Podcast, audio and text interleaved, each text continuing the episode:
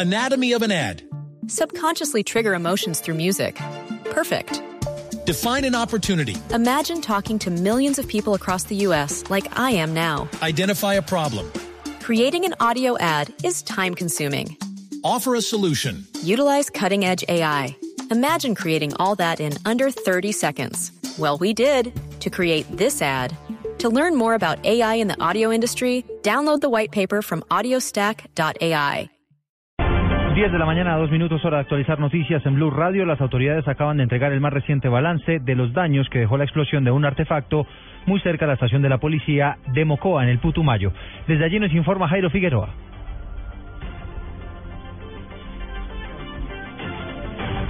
En segundo regresamos con Jairo, mientras tanto vamos a Bucaramanga donde hay indignación tras el hallazgo de un perro que fue atacado con ácido.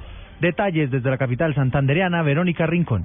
El perro fue hallado abandonado por dos jóvenes en una calle de un barrio del sur de Bucaramanga con el hocico totalmente destruido, pues le arrojaron ácido. Nelson Mejía, médico veterinario, quien se hizo a cargo del animal, dijo que su recuperación tarda siete meses. El hecho ha causado repudio entre la comunidad. Cuando nos traen el animalito nos encontramos que el animalito tiene una lesión en la cara por una quemadura con ácido, posiblemente no sabemos qué tipo de ácido, y un problema de piel grave.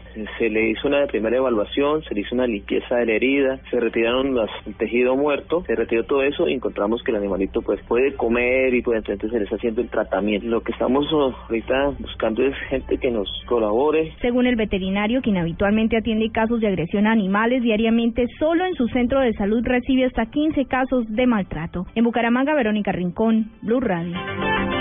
10 de la mañana a 3 minutos, el presidente Juan Manuel Santos va a liderar un consejo de ministros en Medellín antes de viajar a Salgar para verificar las labores de reconstrucción de este municipio tras la avalancha que dejó 98 personas muertas. Cristina Monsalve.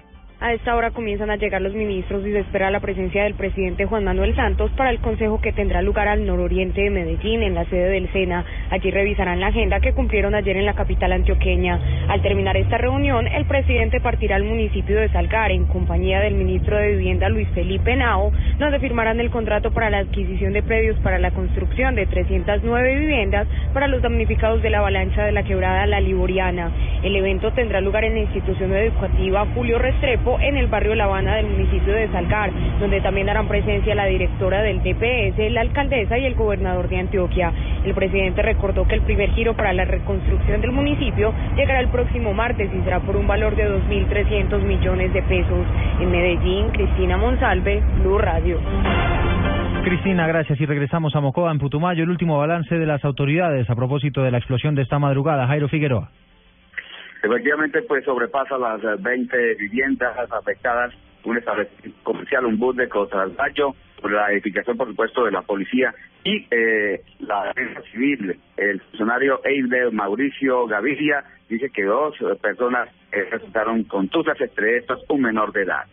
La persona adulta sufrió una, un golpe en la zona lumbar eh, tras la explosión. Y las el niño sufrió, sufrió solamente por pánico eh, estaba estaba ileso se lo transportó al hospital se lo trasladó al hospital eh, sin ninguna lesión en ese momento los escombros son recogidos en el sitio del atentado terrorista, al igual que en el barrio Villa del Río, donde fueron afectadas la mayor parte de las viviendas. Entre tanto, en Villagarzón, Putumayo, a esta hora la policía y el ejército avanza en la situación, al parecer, de un cargamento de explosivos provistos en una volqueta que estaba en el centro de ese municipio. Desde Mocoa, Jairo Figueroa, Blue Radio. También estamos atentos, por supuesto, a la desactivación de esta volqueta bomba que ha sido instalada allí en el municipio de Villa Garzón. Vamos a cambiar de tema. El magistrado Jorge Pretel está acusando a su colega Jorge Iván Palacio de haberse reunido con el abogado Víctor Pacheco antes de la polémica selección de la tutela de Fidu Petrol. Simón Salazar.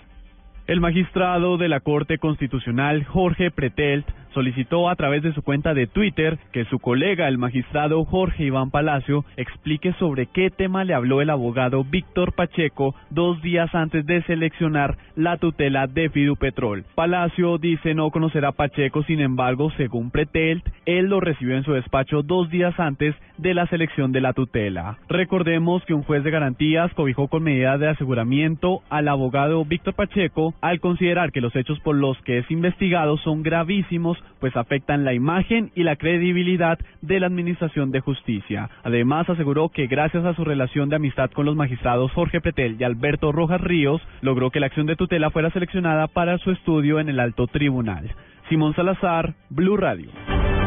En información deportiva les contamos que en minutos va a debutar la selección Colombia femenina en los Juegos Panamericanos de Toronto. También tenemos noticias relacionadas con el Wimbledon, ya hay campeona de este torneo. Noticias deportivas con Pablo Ríos. La selección Colombia femenina de fútbol hace su debut en los Juegos Panamericanos Toronto 2015 en este momento frente a México. El cuadro nacional va en busca de superar el cuarto puesto que consiguió hace cuatro años en Guadalajara. Colombia ya enfrentó a las mexicanas este año en el Mundial y el compromiso quedó igualado a un tanto en esa ocasión. Felipe Taborda, entrenador del equipo, se refirió a los objetivos en esta competición. El Panamericano estamos claros, queremos estar en el podio, tener una de las medallas y, ojalá fuera la medalla de oro, ¿no? Soñamos con esa medalla. Los otros dos integrantes del grupo del combinado tricolor son Argentina y Trinidad y Tobago.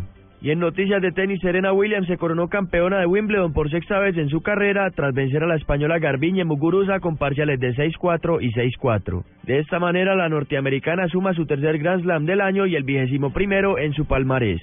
Pablo Ríos González, Blue Radio. Noticias contra reloj en Blue Radio. 10 de la mañana, 8 minutos, estamos atentos. Se confirma una persona muerta y dos más heridas por cuenta de un aparatoso accidente que se acaba de presentar en el sector de la Albujarra, en Medellín que involucró a siete vehículos. En minutos, las autoridades en la capital antioqueña entregarán detalles de este accidente de tránsito. Estamos atentos porque a la una de la tarde se reanudará la audiencia de imputación de cargos de 13 personas detenidas por su supuesta responsabilidad en los atentados de las sedes de Porvenir en Bogotá. Y hay una noticia en desarrollo. A esta hora avanza una misa que está oficiando el Papa Francisco en el santuario de Caacupe. Esto es en eh, Paraguay, Caacupe. El pontífice invitó a los fieles a un momento de reflexión antes de iniciar la ceremonia. Antes, Francisco visitó un hospital de niños donde invitó a los fieles a ser simples y alegres como ellos.